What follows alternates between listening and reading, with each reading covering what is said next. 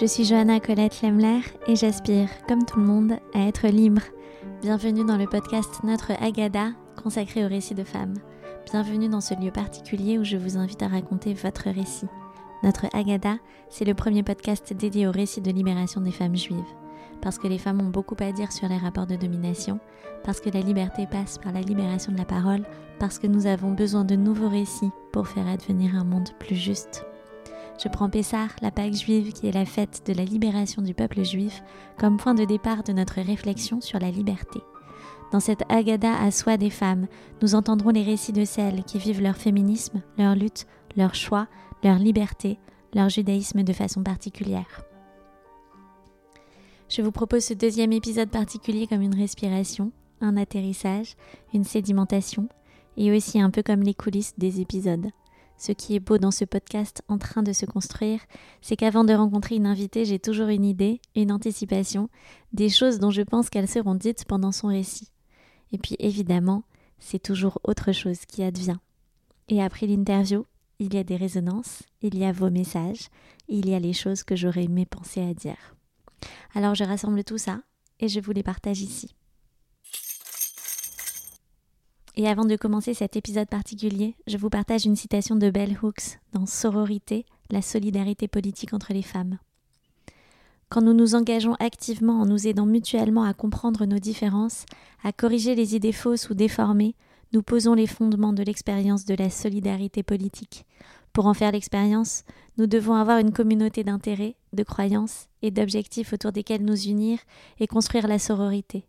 La solidarité nécessite un engagement durable et permanent. Le mouvement féministe a besoin de la diversité, du désaccord et de la différence pour grandir. Allongez-vous, accoudez-vous, servez-vous une coupe de vin, bref, sentez-vous libre. Notre Agada, l'épisode particulier, ça commence maintenant. Et la fille rebelle, que dit-elle? À chaque génération, chacune doit se considérer elle-même comme si elle était sortie des gens. Je dois penser à ta vie, en ce lieu, en ces terres. C'est pour ça que chaque génération va aller nous lorsque avons le devoir de nous entretenir de la sortie d'Égypte. Vis dans ton sang. Nous sommes les femmes qui posons des questions. Il y a plusieurs choses dont je voudrais vous parler dans cet épisode particulier, avec un fil rouge qui est le suivant. Qu'est-ce qui fait la communauté des femmes? À plusieurs reprises pendant la préparation de cet épisode, j'ai laissé traîner mes oreilles dans des conversations dans le métro, au café, au restaurant. J'ai entendu des femmes parlant mal d'autres femmes. C'est de ça dont j'aimerais vous parler aujourd'hui et de comment on peut prendre le contre-pied des messages que l'on reçoit depuis petite, à savoir les femmes sont des pestes, elles se crêpent le chignon, elles font des cancans, les pires boss, c'est les femmes, etc. Les femmes qui sont passées à mon micro, et notamment Anna, Sophie et Anaëlle, ont évoqué la question du collectif, que ce soit pour évoquer la lutte. Nous, on a une, quarantaine d'années, et en fait, euh, c'est intéressant, c'est des personnes euh, parfois plus jeunes, en fait, euh, en France, qui ont commencé à organiser quelque chose de collectif alors que je pense qu'on a plutôt travaillé dans, dans le privé. Pour évoquer le nombre d'hommes qu'il faut pour faire la prière collective. La question de ne pas compter les femmes dans, dans, les, dans le minyan euh, pose question. Qu'est-ce que ça signifie de dire littéralement les femmes ne comptent pas? Pour évoquer la rivalité entre les femmes. Et on revient une fois encore sur la Isha Rashova. Le système patriarcal autorise, et peut-être même dans sa perversité, encourage certaines femmes à sortir du rang. C'est le prix à payer pour que toutes les autres soient maintenues à leur place. C'est l'exception qui confirme la règle. D'ailleurs, celles que le patriarcat va placer dans cette position douce amère savent pertinemment qu'elles qu'elles tiennent ce rang privilégié que tant qu'aucune autre femme ne sort du bois. Elles ont intérêt à maintenir les autres femmes éloignées du pouvoir, où il y a de la place que pour un nombre infini d'hommes, mais jamais que pour une seule femme. Et pour évoquer les chants qui fédèrent les collectifs de femmes et donnent du courage fonde d'une communauté d'intérêt. Je trouve qu'il y a quelque chose euh, qui résonne aussi dans le fait de, de tenir aussi euh, par le, par le chant. Euh, dans l'histoire collective, on peut penser à toute cette toute la tradition du, du gospel, enfin voilà, du, du, blues, du gospel américain, Voilà. alors la chanson que j'ai choisie s'appelle La Cantega del Fuego. c'est une chanson judéo-espagnole et le répertoire ladino judéo-espagnol et plein de cantegas, romances qui sont des, chants qui sont vraiment associés aux, femmes, qui étaient chantés par, par des femmes. Et la chose intéressante, c'est que ces chants permettent aux femmes une voix, donnent une voix à ces femmes et permettent aux femmes de se, de se constituer un groupe et leur donnent une conscience sociale et leur donnent la force de revendiquer des droits. C'est une question de taille dont se sont emparées plusieurs féministes, nous y reviendrons, que celle des relations entre femmes. Quels sont nos modèles? En existe-t-il d'ailleurs? Que dit-on quand on dit nous les femmes Et encore, est-ce qu'on le dit vraiment? C'est une question qui m'est apparue très clairement lorsque Aura, ma fille aînée, a eu 10 ans et que j'ai commencé à réfléchir à ce que ça voulait dire de devenir une femme juive. Parce qu'effectivement, on parle de communauté juive, mais si on questionne l'être juif de la femme, l'appartenance des femmes à la communauté, il est de fait difficile de le penser positivement. Quand on y pense, la Mila, la circoncision, c'est un peu l'accueil d'un enfant dans la communauté des vivants. C'est un événement que j'ai souvent vécu comme un truc d'homme, entre hommes, où la maman livre son nouveau-né aux hommes qui l'accueillent avec le rituel et la maman le récupère ensuite pour les soins. Plus tard, la bar mitzvah, la majorité religieuse pour un garçon, c'est l'accueil d'un garçon qui devient adulte dans la communauté des hommes adultes. Et pour cause, à dix hommes, on a une communauté. On a un collectif, le minyan, pour faire la prière. Comme dans les communautés orthodoxes, les femmes ne comptent pas dans le minyan, on se retrouve dans une situation constatée ailleurs dans n'importe quel espace public, d'hommes arrivant dans un lieu où il y a plusieurs femmes et qui pourraient dire Bah alors, que faites-vous là toute seule? Alors voilà, la bat mitzvah, la majorité religieuse pour une fille. C'est quoi? Serait-ce l'accueil dans la communauté des femmes adultes? Et si l'on postulait qu'il faille accueillir garçons et filles, et personnes en général, dans la communauté des adultes en général? Sans doute est-ce là la seule bonne question. Mais du moins, faut-il faire un détour, peut-être, que je vous propose ici. S'il n'y a pas d'équivalent féminin portant, comme le dirait Annelle, la même charge dramatique que la Mila, la circoncision, pour une fille, la Bat Misa vient demander précisément c'est quoi une communauté de femmes la même où nous serions susceptibles d'accueillir une enfant qui devient adulte. Et qui dit communauté dit lien. Alors je nous demande, qu'est-ce qui nous lie? Quelle est notre amitié? Quels sont nos intérêts communs? ההופכי עצור, הגמיים, הגמיים. חלמיש, חלמיש, למען ימיים. Je le disais au début de cet épisode, il y a tout de même l'idée forte selon laquelle les femmes sont jalouses les unes des autres. Elles seraient d'éternelles rivales pour un époux, pour un amant, pour un fils, pour un père. Beauvoir dit que les femmes ne disent pas nous. Elles ne se constituent pas comme un collectif. Précisément dans le deuxième sexe, elle dit la chose suivante. Les prolétaires disent nous, les noirs aussi.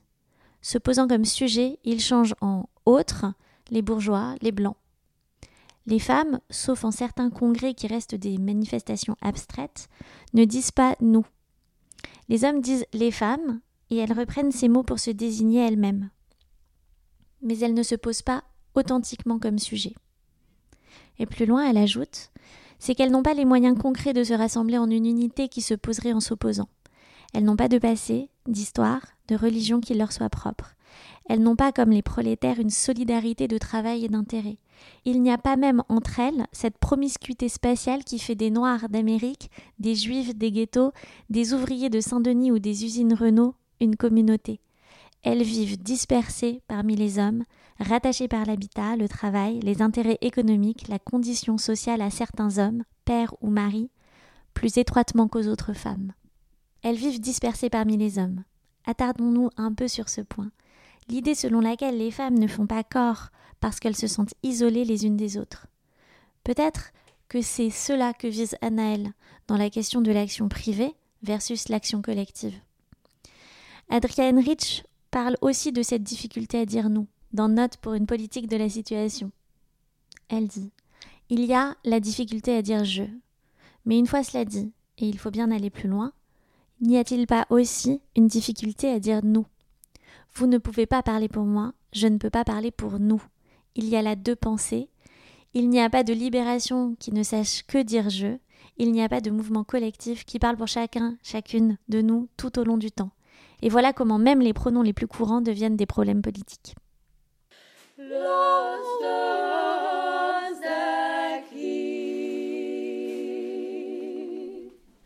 J'aimerais ici citer tellement de passages d'Adrienne Rich et je ne peux que vous recommander la lecture de ses essais. Retenons qu'elle parle de continuum lesbien qui revêt plus que la relation homosexuelle entre femmes et qui permet de décrire l'idée qu'il y a un passé de travail commun, de relations fortes entre femmes, que nous n'ayons pas conscience de ce que les unes et les autres nous vivons de commun, qu'on ait si peu connaissance des écrits des unes et des autres et la conséquence, ou les fondements d'un système où l'hétérosexualité est la norme imposée et où les expériences de femmes, l'identification à d'autres femmes et les systèmes de solidarité entre femmes sont empêchés. Dans Ce qu'il nous faut pour œuvrer, elle dit Les femmes ont à la fois eu et pas eu de monde commun. Et plus loin, elle explique Surtout, les relations des femmes avec des femmes ont été niées ou négligées en tant que force agissant dans l'histoire. Les essais regroupés dans cet ouvrage font partie d'une beaucoup plus vaste entreprise et nous nous battons encore pour la mener à bien. Il s'agit du long labeur pour rendre visible l'expérience des femmes.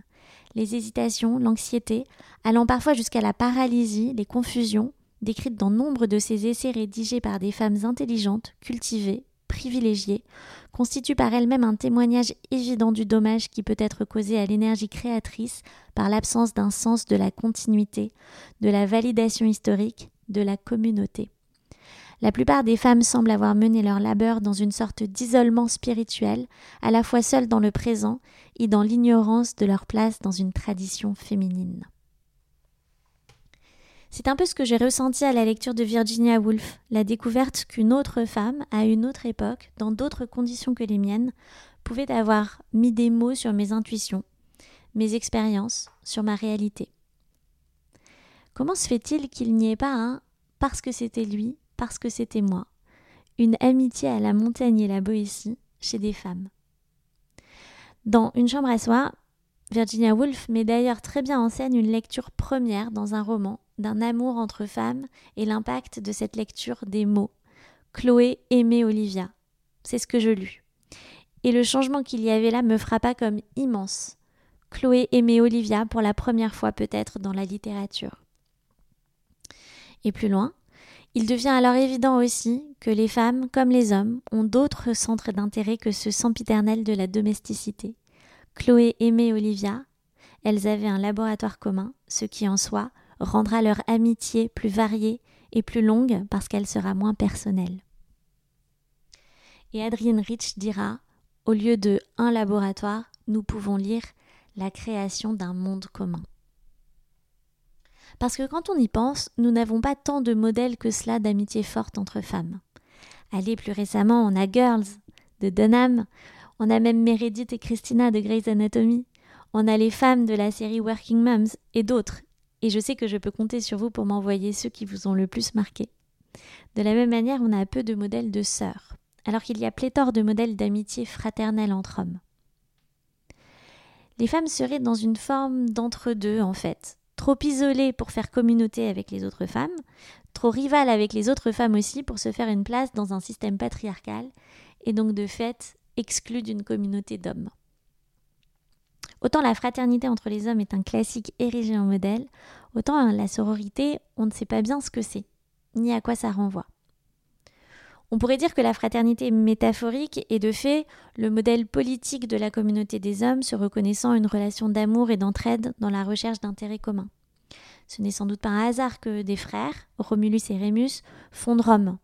Pas un hasard non plus que des frères, Cain et Abel, ou Yaakov et Esav, ou Yosef et ses frères, montrent à chaque fois une dialectique de quête de vérité, de reconnaissance, de pouvoir. Les frères se déchirent, parfois violemment, pour faire advenir une vision, ou d'ailleurs pour ne pas la faire advenir. Les sœurs aussi sont rivales, mais leur rivalité tient souvent dans un rapport avec un homme, comme Rachel et Léa pour Yaakov. Ce serait par ailleurs intéressant de faire passer le test de Bechdel aux différents passages de la Torah. Vous savez, c'est ce fameux test de scénario de film qui repère les films qui mettent en scène deux femmes qui parlent ensemble d'un sujet autre que les hommes.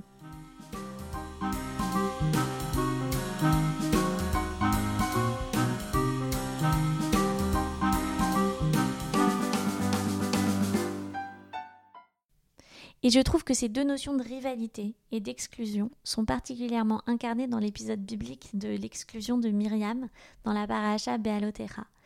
Myriam se fait exclure du camp et on ne comprend pas très bien pourquoi elle est exclue seule du camp alors qu'elle et Aaron sont impliqués dans du lachonara, dans des mauvaises paroles, à propos de Moïse et de sa femme.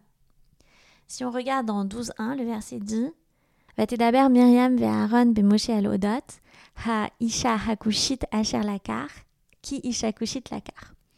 Myriam et Aaron parlèrent de Moshe à propos de la femme kushite, ça signifie éthiopienne et belle, qu'il a prise comme sa femme. Selon le sens littéral, Myriam médit de la femme étrangère. Elle s'exclut ainsi elle-même d'un lien sororal, d'entraide entre femmes. Myriam fait figure ici de femme alibi. J'aurais dit ici l'importance du concept de femme alibi développé par Adrienne Rich au sujet des quelques femmes encouragées par le patriarcat à sortir du lot et qui font le jeu du sexisme pour mieux exclure les autres femmes de positions désirables. On en a parlé dans l'épisode avec Sophie et vous trouverez à ce sujet dans les descriptions de l'épisode le lien vers un article que j'ai écrit sur la femme alibi dans le monde professionnel. Et pourtant, qui mieux que Myriam elle-même esclaves et étrangères en Égypte, c'est la double oppression que subissent les femmes à l'intersection des minorités? Sur ce passage, le commentaire de Rachi nous dit qu'il s'agit de tout à fait autre chose. Ce que critiqueraient ici Myriam et Aaron, c'est que Moïse, en tant que prophète, Moïse pris par la prophétie, ait délaissé sa femme et les divorcé. Selon cette interprétation, Myriam serait exclue pour contestation du pouvoir en ayant pris fait et cause pour une autre femme, en étant ici justement dans la solidarité politique.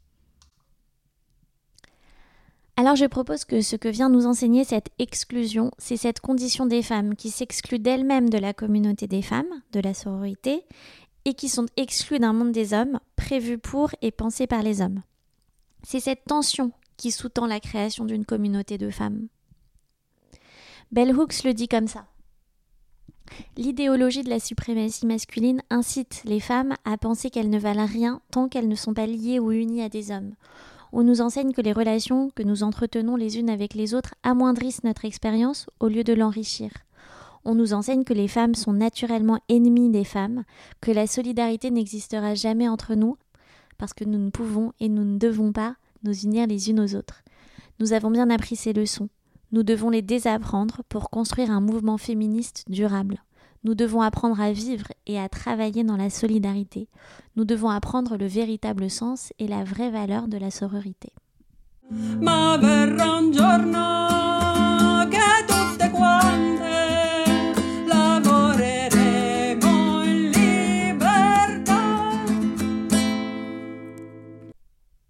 Ce qui est mis en exergue dans l'exclusion de Myriam contient une forme d'intersectionnalité avant l'heure. Et sur les différences entre les femmes, qui pourraient être vues comme des obstacles à la création d'une forme de sororité, Bell Hooks continue. Les femmes n'ont pas besoin d'éradiquer leurs différences pour se sentir solidaires les unes des autres. Nous n'avons pas besoin d'être toutes victimes d'une même oppression pour toutes nous battre contre l'oppression. Nous n'avons pas besoin de haïr le masculin pour nous unir tant est riche le trésor d'expériences, de culture et d'idées que nous pouvons partager entre nous. Nous pouvons être des sœurs unies par des intérêts et des croyances partagées, unies dans notre appréciation de la diversité, unies dans la lutte que nous menons pour mettre fin à l'oppression sexiste, unies dans la solidarité politique. C'est d'ailleurs les nombreux exemples que l'on a mis en lumière des chants des femmes à visée politique qu'ont chanté Sophie et Anna, mais aussi le chant des femmes de Myriam, qui est porteur de joie, d'espoir et qui crée autant qu'il perpétue une communauté.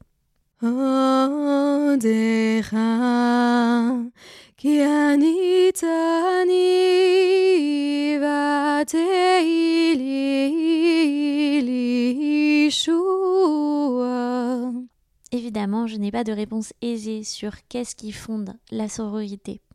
C'est compliqué. Mais je vais vous livrer ce qui a profondément changé mon regard sur toutes les femmes. Il y a les encouragements des femmes entre les femmes.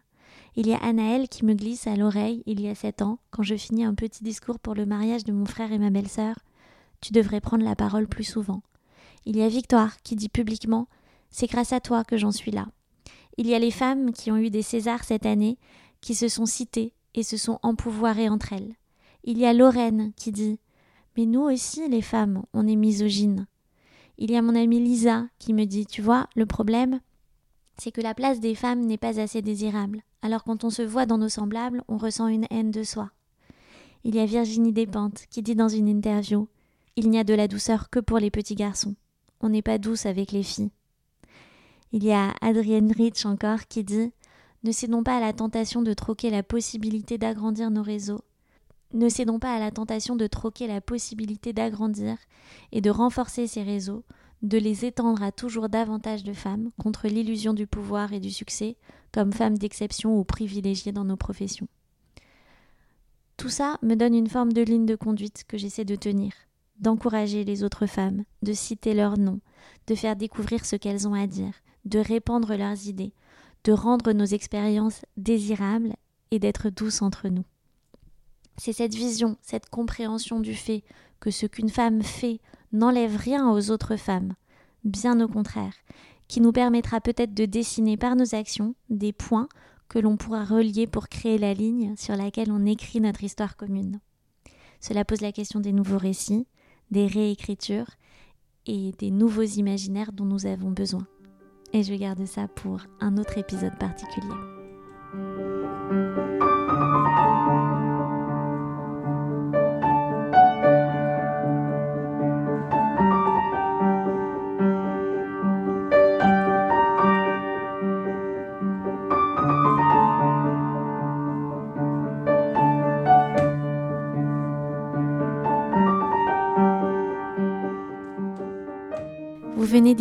Notre Agada Récit de femmes. Si ce programme vous intéresse, vous pouvez vous abonner au podcast Notre Agada pour être notifié de la sortie de nouveaux épisodes.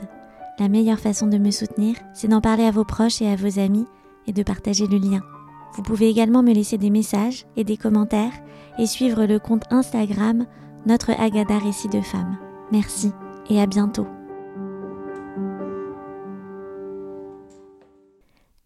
Et avant de vous quitter, je remercie chaleureusement toutes les personnes, et elles sont nombreuses, qui m'ont accompagnée pour la réalisation de ce podcast.